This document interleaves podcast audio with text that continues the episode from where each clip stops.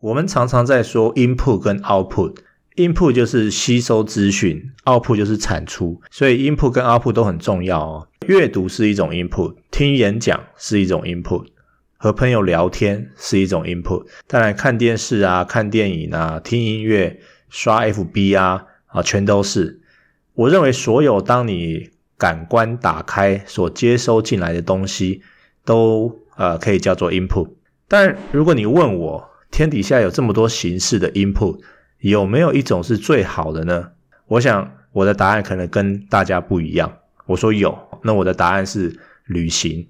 所以旅行是我认为最好的 input。这一题我们就来讲一下为什么我会认为旅行是最好的 input。一个人的成长过程中是非常重要的一件事情，它的重要度可能远高过你的想象。好，所以如果你对于旅行有兴趣，以及旅行如何能够帮助人在各方面都有所收获，那为什么又是我认为最好的 input 呢？那么这一集就千万不要错过，我们就开始吧。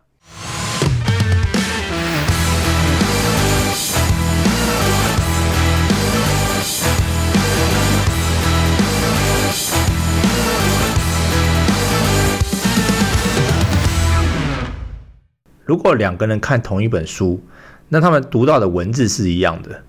如果两个人听同一场演讲，他们听到的讯息也都是一样的。但是如果两个人去同个地方旅行的话，他们对于周遭的所见所闻、所感受肯定是不一样的。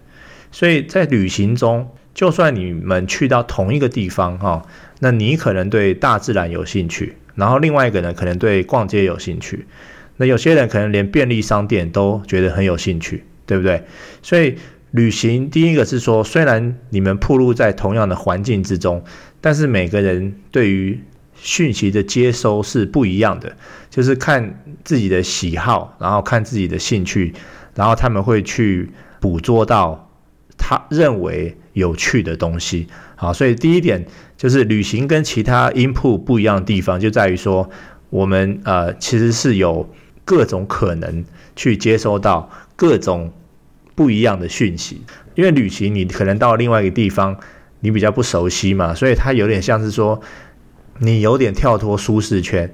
好，所以当我们身处舒适圈以外，呃，我们的五感啊会格外的敏感，然后彻底的打开，啊，甚至连第六感都特别强烈。你不信的话，你可以问问看自己哈，就是你在旅行的时候是不是灵感特别多，啊，想象力特别丰富。我记得我去。欧洲的时候哈，因为欧洲的风景真的跟亚洲啊、跟美洲都不太一样。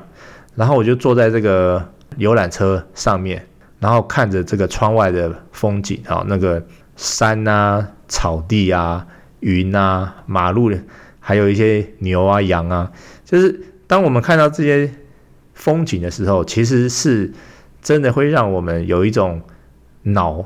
打开的感觉，这个形容怪怪的，就是说，呃，开眼界的感觉，哈，开眼界的感觉。人家说什么读万卷书不如走万里路嘛，对不对？这是真的是真的，它真的跟看书啊、看电视啊，好，跟你实际实地拜访这个地方，身处在那个环境里面，你的五官、你的脑啊、你的这个整个全身的细胞。它完全是不一样的。PC Home 董事长詹宏志哦，他有一本书嘛，好像叫做《旅行和读书》。好，然后他他在书里面，我记得他说，唯有旅行跟读书，才可以让我们拥有超过一个人生。但是很可惜的是说，多数人的比例，我觉得是完完全一面倒的偏向读书。哎，他们旅行的量呢，远远。远远是少于这个读书的，我我认为我们必须重新将旅行的重要性提高，因为唯有旅行才是你人生最应该追求的 input。这本书很好啊，就如果你喜欢旅行，你也喜欢读书的话，那这本书我觉得很我很推荐看。读万卷书不如行万里路哦。如果这句话由我来解释的话，我认为是说读书你只是用眼睛看，用头脑想。但是如果换成旅行的话呢？除了眼睛看、头脑想，你还要得用肉体去体验。那我一再强调肉体体验对于人类的重要性，像很多事情你无法用看的，你用想的去体会，而是必须要用身体去亲身参与，将你的身心灵完全的投入环境。你要感受真实的世界，你就必须行万里路。好，所以我认为旅行真的是一个必需品啊。那未来的世界可能会有 VR 哈，会有 AR，会进入元宇宙啊，可能戴上眼镜，你就可以去环游世界。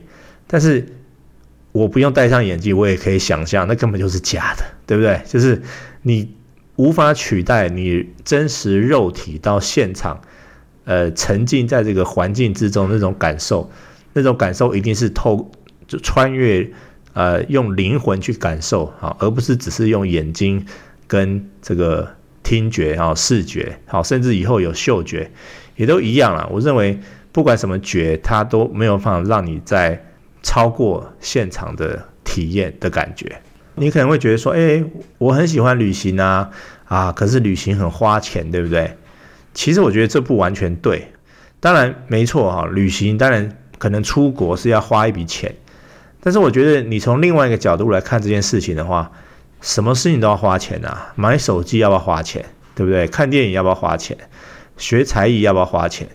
就生活的各个面向都得花钱，只是看你花的值不值得而已。那我认为钱能买到最棒的东西就是经验，就是体验。但是体验这件事情，它其实是肉眼看不见的啊，特别是别人的眼中。所以人家可能看到你买了一套高级西装啊，用的是 iPhone 十四啊，还没到哈十三啊，然后开的是敞篷跑车啊，住的是百平豪宅。你花钱买到这些东西，那么外人可以很清楚的去衡量你，对不对？说啊，你这是有钱人。但是如果你把钱全部花在旅行上面啊，例如说你去过很多数十个国家，可是你平常穿的衣服啊。你用的配件啊，你没有名牌包包啊，哈，你开 Toyota 啊，好，我没有要贬 Toyota 的意思啦，就是你开平民车啊，别人看在眼中会觉得哪种人比较富有？可能是第一种人吧，对不对？开名车住豪宅的，但是实际上真的是吗？哈，我觉得不是啊，这个你自己头脑要清楚啊。我认为这个无价的东西，往往是肉眼看不见的。人生的意义呢，也绝对不在追求表面可见的。所以，如果一个人他把钱全部花在旅行上面，他其实得到了很多很多看不见的东西，很难用言语去叙说的体验。同样，另外一个人他可能买名牌包，好开好车，但是他的内心可能是空虚的，不知道嘛？没有人看得见嘛，对不对？没有人看得见你在旅行上面得到了什么，学到了什么。可是每个人都看得见你拿的是名牌包，那就看每个人追求的事情是不是一样的。我自己是认为说，看不见的东西，它其实深埋在心中才是最宝贵的。有些钱可以省啊，有些钱不能省。那我真的是觉得哈，旅行的花费呢，绝对不能省，它是人生中很必要的支出。我自己很幸运呐，我爸妈从小就呃让我出国念书，我是十三岁出国的，然后。就此开启了我的广大视野啊，让我开始对世界好奇。我觉得很重要啊，就是说这种体验可能刚去的时候会有一些文化冲击，但是它完完全全换了一个新的环境，然后我的所见所闻所感受是呃全新的体验。那么它真的就很像你的脑大脑里面开了一个新的领域。就好像地图哈，你没走过的地方它是黑的，但是你一旦走过以后，它会亮起来。我记得就是，当初我出国的时候啊，真的是有一部分的黑的地方亮了起来，然后呢，这个亮的区域呢就越来越大，哈，越来越大。所以我认为这种东西别人是看不到的，但是你自己很清楚的知道，呃，你的这个视野啊变开阔了，视野开阔，观念。改变啊，然后想法跟思维都会跟着改变，那么行为当然也就会改变了。所以我会尽我的全力哦，把这种旅人的精神呢传给我的下一代。我记得我女儿小时候啊，我们常常带她出国，然后如果你带小孩出国，你一定会面临到人家问你一个问题，就是说小孩这么小哈，带他们出国干嘛？浪费钱，对不对？他又没记忆啊。我相信已经很多人。听过这种话，然后我的听众应该也是认为这是完全错误的观念。第一，你把世界感播种到小朋友心中，让他知道现在在国外。我觉得光是有国外、有出国、有不只是台湾这种观念就已经很重要了，不是吗？你把这些世界观播种到小朋友心中，然后在他成长的过程中，他就会萌生这个旅人精神，对他未来绝对有益处的。然后这种观念应该，我认为真的是越早种下越好。第二点就是说，小孩其实是有记忆的啊，就算是很短暂的，活在当下的哈，但是他们也乐在其中啊，那这也叫有记忆啊，对不对？所以不是说记不记得，记不记得？我问大人好了哈，你们有没有曾经非常快乐过，但是现在不记得当初为什么快乐的时刻？一定有嘛？那难道你会因为长大以后不记得，就不去创造当下的快乐吗？好，我觉得这个逻辑是有点扯了。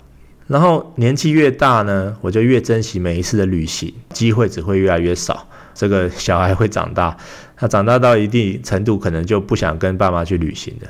所以其实我不太能理解那些小孩还想要跟你出去玩，但是你却把时间还有心力全部都投入在工作中的人。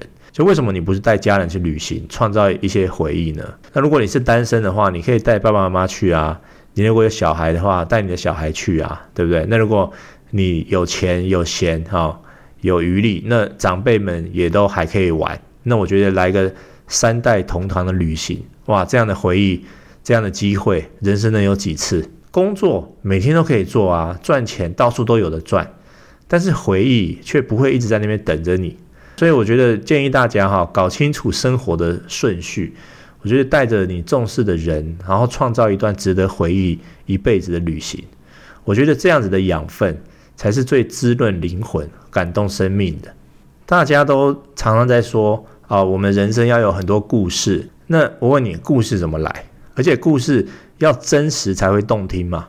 所以我觉得，如果你不太旅行，或是不懂旅行，我觉得你的生命必当匮乏哈。当你的人生没有故事可以分享，一定还是很寂寞的人。你越旅行，你会越有很多故事产生。所以这为什么每一次有一些旅行聚会哈，当这些。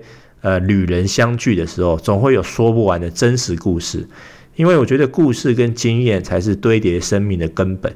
人的生命呢，也因此而精彩。所以每个人有独一无二的旅行，那就会有独一无二的故事。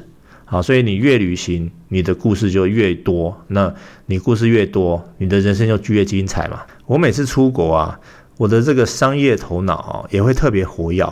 因为国外会有很多新奇的东西，然后我每次看到的时候，我就很想带你回来。我想说，诶，这个好像台湾没有哈。同时，我的写作细胞也会特别活跃。其实我看到一些新奇的东西，我就会很想立刻把它记记录下来哈。所以我觉得旅行在各方面来说有很多的好处，其实是你到了当下你才可以感觉到的，而不是说。你还没有去，然后你就先说啊，旅行不就是出去玩吗？不就是旅行吗？它绝对不止那样子哈，绝对不止出去玩。很多人会把旅行当作是一种休假哈，就是你去呃释放平常的工作压力，对不对？因为你在旅行的时候，你可以不用工作嘛。那基本上，如果你到很好玩的地方，你也不太想要工作哈。所以我认为旅行就是一种很忘我的投入哈，它。有别于一般的日常生活，所以每一次回国呢，你都会觉得好像 reset 了，你就会重新开始一个新的工作循环，然后一直到下一个旅行这样子。我的重点是说，旅行这件事情是绝对有利于工作的，哦，它就是一种在放松下的触类旁通。所以在旅行途中，哦，你一定会有很多很多的灵感，然后思绪也会很流畅。所以你看哦。那它就可以帮助你回来以后在工作上有所突破嘛，这也是一种看不见的旅行好处。现在这很可惜哈，就是疫情的关系，很多人是不是包括我以前常常出国的，那我们已经好像也是两年没有出国了啊。你说在国内玩好不好玩？其实当然去哪里玩都好玩哈，就是你只要跟对的人在一起都好玩啊。就是说现在我呃小孩。跟我们出去玩，然后他的朋友，我们跟他们的呃同学的家长们一起出去玩，就是大家如果都很熟，然后常常出去玩的话，其实真的是去哪里都好玩啊。但是如果能够出国的话，我应该是还是会选择出国优先。我就说，毕竟在一个新的环境里面，它是可以刺激你脑部的呃运作哈，然后刺激你脑部的一些细胞。那最近我看到一些科学研究啊，在国外有一个学科，英文叫做 epigenetics。那中文我查叫做表观遗传学啊，表就是表面的表，观就是观察的观，表观遗传学。简单的说哈，就是我们人类生下来会有固定的 DNA 嘛，对不对？DNA 是不会变的。那但是 DNA 不会变的情况下，你身处的环境会不会去影响一个人的成长？好，那他们就做了很多研究，研究发现会。你身处的环境会对于人有很大的影响。那他们怎么做呢？他们就是拿双胞胎来做实验啊，因为双胞胎，呃，两个人的 DNA 都是一样的，所以如果今天环境不会影响到 DNA 的话呢，那表示这两个人可能从小到大都会一直保持一样的啊，甚至一样的行为、一样的说话方式，不会差太多啦。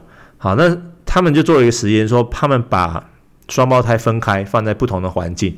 好，一个双胞胎可能是处于美洲，一个双胞胎可能到了其他亚洲地方去工作，然后一个双胞胎的这个呃生活行为啊，吃饮食习惯比较不好，就是他每天可能呃吃汉堡、喝可乐啊，吃薯条、炸鸡这种垃圾食物。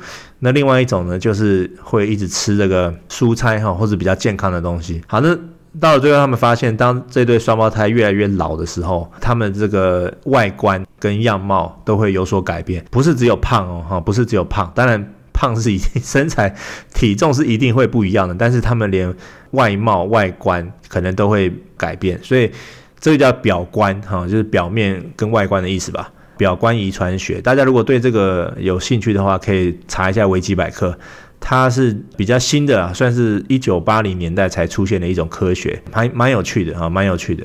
好，那我讲到这个科学干嘛哈？就是我认为，因为人的 DNA 是固定的，但是你身处的环境会去触发你脑中哈，或是人体中的某些 DNA，让它被连接起来，或者说让它呃启动。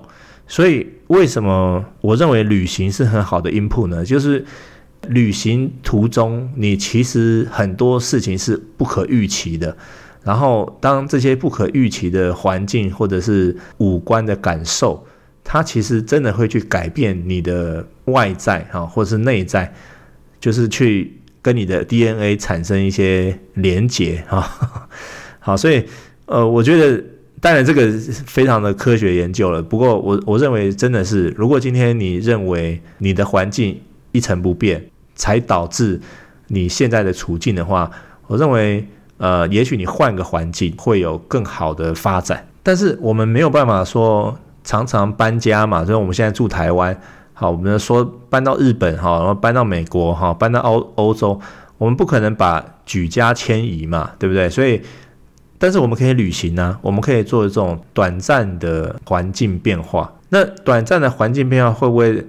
有帮助呢？我认为有啊，我认为有啊，所以我才认为说，呃，人的 DNA 或者人的一些脑细胞哈，如果被一些不同的环境给影响，那它也许会触发一些很宝贵的东西。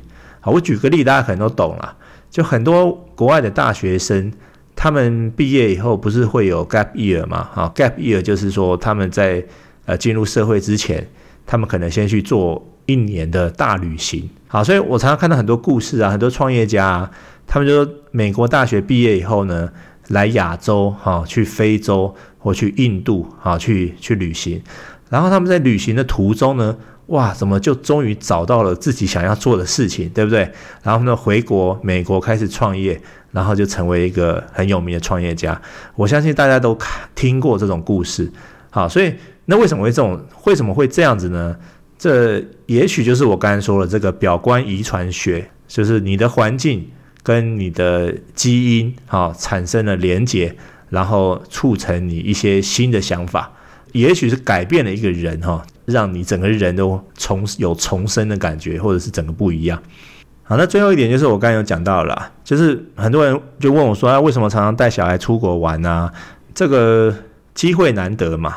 你看，现在我们已经两年没有去日本了。我们往年哈，就是在疫情前，我们一年都会去两次到四次日本哦。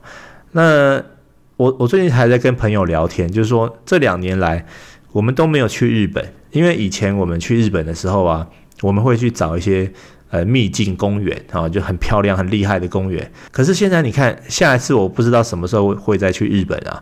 那如果再去的时候，诶，我女儿长大了，我们可能不会再去玩公园了，哈，我们可能会去玩一些青少女玩的东西，哈。这两年不能出国，每个人都会有一些惆怅了，啊，或者有一些难受，哈，很憋。